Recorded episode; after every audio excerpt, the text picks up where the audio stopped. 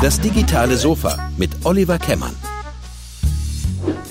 Ja, herzlich willkommen heute zu einer Sonderausgabe von Das digitale Sofa ähm, zum Thema Europa, kurz vor der Europawahl am nächsten Samstag.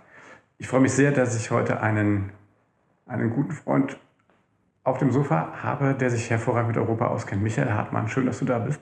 Sehr gerne, danke Olli. Ja, wenn Europa ruft, dann kommst du geeilt. Äh, Europa ruft nicht immer, das ist ja zum Teil das äh, Problem, ja. äh, sondern man hat im Moment ja oft den Eindruck, dass Szenestimmen, die nur bis zum eigenen Gartenzaun gucken, lauter rufen. Aber ich habe den Eindruck, dass viele, viele Menschen, nämlich eine große Mehrheit, kapiert, wie wichtig Europa ist. Nicht nur der Friedensstiftung wegen, sondern des Ausgleichs insgesamt wegen. Du warst lange Bundestagsabgeordneter, du bist heute zurückgekehrt ins Innenministerium in Rheinland-Pfalz. Aber Europa hat dich schon immer beschäftigt. Nicht nur beruflich, auch, auch privat. Wir haben da auch schon viel drüber gesprochen. Und deswegen warst du eigentlich die erste, erste Wahl, als es darum ging, zu sagen, mit wem können wir heute über, über Europa reden. Aus deiner Sicht, wie wichtig ist es, dass wir nächstes Wochenende wählen gehen? Es ist immer wichtig, wählen zu gehen, denn das ist der Vorzug einer Demokratie. Nicht einer oder wenige sagen, was gemacht wird, sondern in dem Moment, wo gewählt wird, und danach wird ausgezählt. Hat jeder eine Stimme, ob er Milliardär ist, ob er Hartz-IV-Empfänger ist, ob er Facharbeiter ist, ob er Manager ist. Es ist der Moment größter Gleichheit. Und zwar ein Moment der Gleichheit, der dann wieder Macht schafft. Jetzt am kommenden Sonntag Macht im Europäischen Parlament. Da werden Mehrheiten verteilt. Und es sollte keinem gleichgültig sein, was mit seiner Stimme passiert. Selbst dieses Argument, ja, meine Stimme bewirkt ja nichts, gilt äh, so lang, wie nur einer allein wählen würde. Aber alle wählen, das heißt, äh, das Bündel macht's und jede Stimme kommt am Schluss in den Topf nochmal unter dem großen Aspekt einer völligen Gleichheit. Ähm, wo glaubst du, sind aktuell die, die größten Gefahren, die, die äh, Europa drohen? Europa ist vielen Gefahren ausgesetzt. Welchen von außen und welchen von innen. Von außen, wir werden in Europa immer älter und immer weniger wenn wir im Konzert der Mächte überhaupt noch eine Stimme haben wollen, wenn nicht China, die USA oder andere Nationen dominieren sollen, dann müssen wir uns zusammenschließen. Und damit bin ich beim nächsten Risiko. Wollen wir uns noch so zusammenschließen, wie das einst der Fall war? Nötig wäre es. Es gibt kein Problem mehr oder kaum ein Problem mehr, das man national oder gar noch auf kleinerer Ebene tatsächlich lösen kann.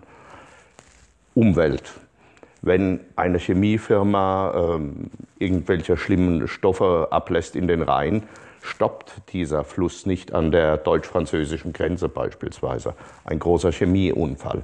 Terrorbedrohung, das haben wir ja gesehen, die verbreitet sich über ganz Europa und den Angreifern ist egal, relativ egal, ob sie ihre Taten jetzt in Belgien begehen, in Frankreich begehen oder auf dem Weihnachtsmarkt in Berlin. Das heißt also, unsere Probleme sind so groß geworden oder die Fragen, die zu klären und zu lösen sind, dass keiner das alleine schafft, weil bleiben wir beim Thema Terror. Die Terroristen sind schon lange international und allemal europäisch vernetzt. Das müssen wir in gleicher Weise auch tun, um weiter stabil zu sein und damit es uns gut geht. Das gilt auch für soziale Standards. Das ist die nächste Bedrohung. Wenn die Kluft zwischen jenen, die wenig haben, und jenen, die 220 Millionen oder mehr im Jahr verdienen, immer größer wird, dann bekommt das niemanden. Aber auch das kann man nicht national lösen.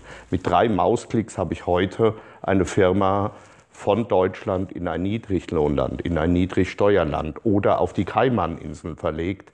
Und deshalb ist es wichtig, dass jeder zwar er selbst bleibt. Wir die Deutschen, die Franzosen, die Franzosen und so weiter und so fort. Aber man sich trotzdem unterhakt bei allen Themen, die man gemeinsam lösen muss, im jeweiligen einzelnen und nationalen Interesse. Es geht nur zusammen oder es geht gar nicht.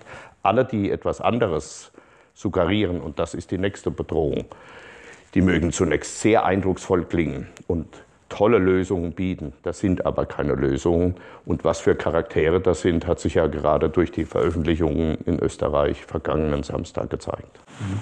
Aber was glaubst du denn, was, ich meine, das sind ja äh, viele Menschen, zum Beispiel jetzt auch die Briten, die für den Brexit gestimmt haben, also ähm, das sind ja nicht alles schlechte Menschen, sondern die haben ja tatsächlich begründete Ängste. Was, was glaubst du, wo, wo kommen die her? Ist das zu viel ja. Transformation, zu viel Change? Ähm, was macht den Leuten Angst vor Europa? Äh, sehr richtig äh, ist deine Aussage, dass das äh, weder doofe äh, noch, noch böse Menschen sind, aber die Menschen sind in hohem Maße verunsichert. Diese Verunsicherung resultiert auch daraus, weil sich die Erde scheinbar jeden Tag noch ein Stückchen äh, schneller dreht. Die Leitplanken, die einst eingezogen waren als sichere Garanten, ich weiß heute, was morgen sein wird, die gibt es nicht mehr in gleicher Weise. Und das betrifft nicht nur äh, Otto Normalbürger, sondern genauso auch die Politik, die wirtschaftlichen Eliten, die Kirchen. Man kann es durchdeklinieren durch die ganze Gesellschaft.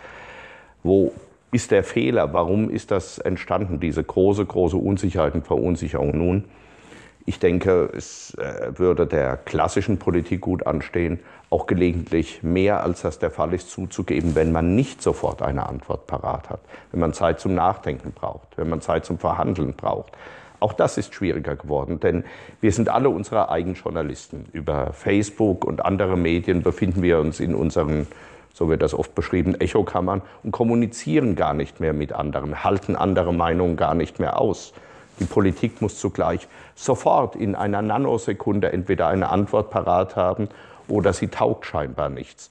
Trotz all dieser Beschwernisse, die auch einfach dem Umstand geschuldet sind, dass wir Zeitgenossen einer Umbruchepoche sind, die größer ist als die beginnende industrielle Revolution im 19. Jahrhundert. All das führt zu ganz, ganz großen Verunsicherungen. Deshalb glaube ich, ein wichtiger Schritt wäre es, wenn, wie formuliert, die klassische institutionalisierte Politik zugibt, dass sie gelegentlich nicht sofort die richtige Antwort parat hat, dass sie Zeit braucht und dass sie auf jeden Fall auch von äh, Verunsicherungen ausgesetzt ist, wie jeder Einzelne mehr. So zu tun, als hätte man die Lösungen für alle sofort in der Tasche, während man selbst noch nicht einmal weiß, wie das Problem zu beschreiben ist, das ist ungut und verunsichert jene Menschen, die sowieso von Abstiegsängsten und anderen Gefährdungen bedroht sind, doppelt und dreifach.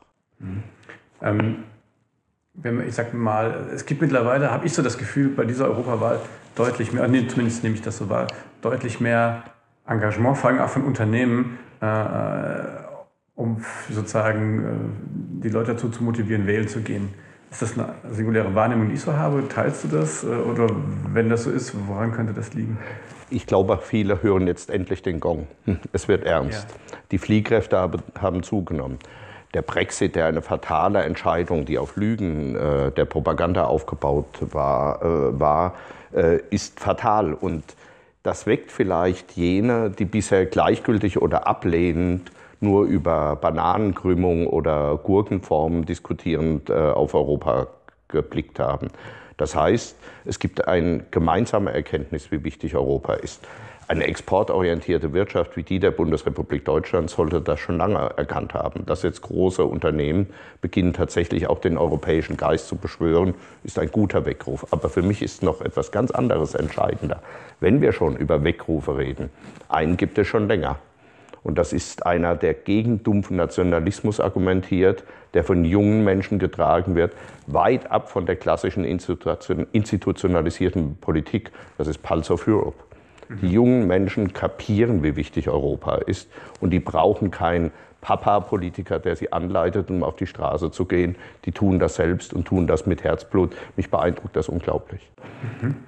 Ähm, das Thema Vielfalt spielt ja auch eigentlich eine Rolle. Ne? Find, auf der einen Seite schreckt es Leute ab, auf der anderen Seite, also wir Unternehmen kämen ohne Vielfalt auch, also auch von Arbeitnehmern, die, die, die wir auf dem Arbeitsmarkt brauchen, aber auch äh, Vielfalt des Marktes sozusagen. Ne? Wir können ja nur mit einem großen europäischen Binnenmarkt überhaupt noch irgendwas erreichen.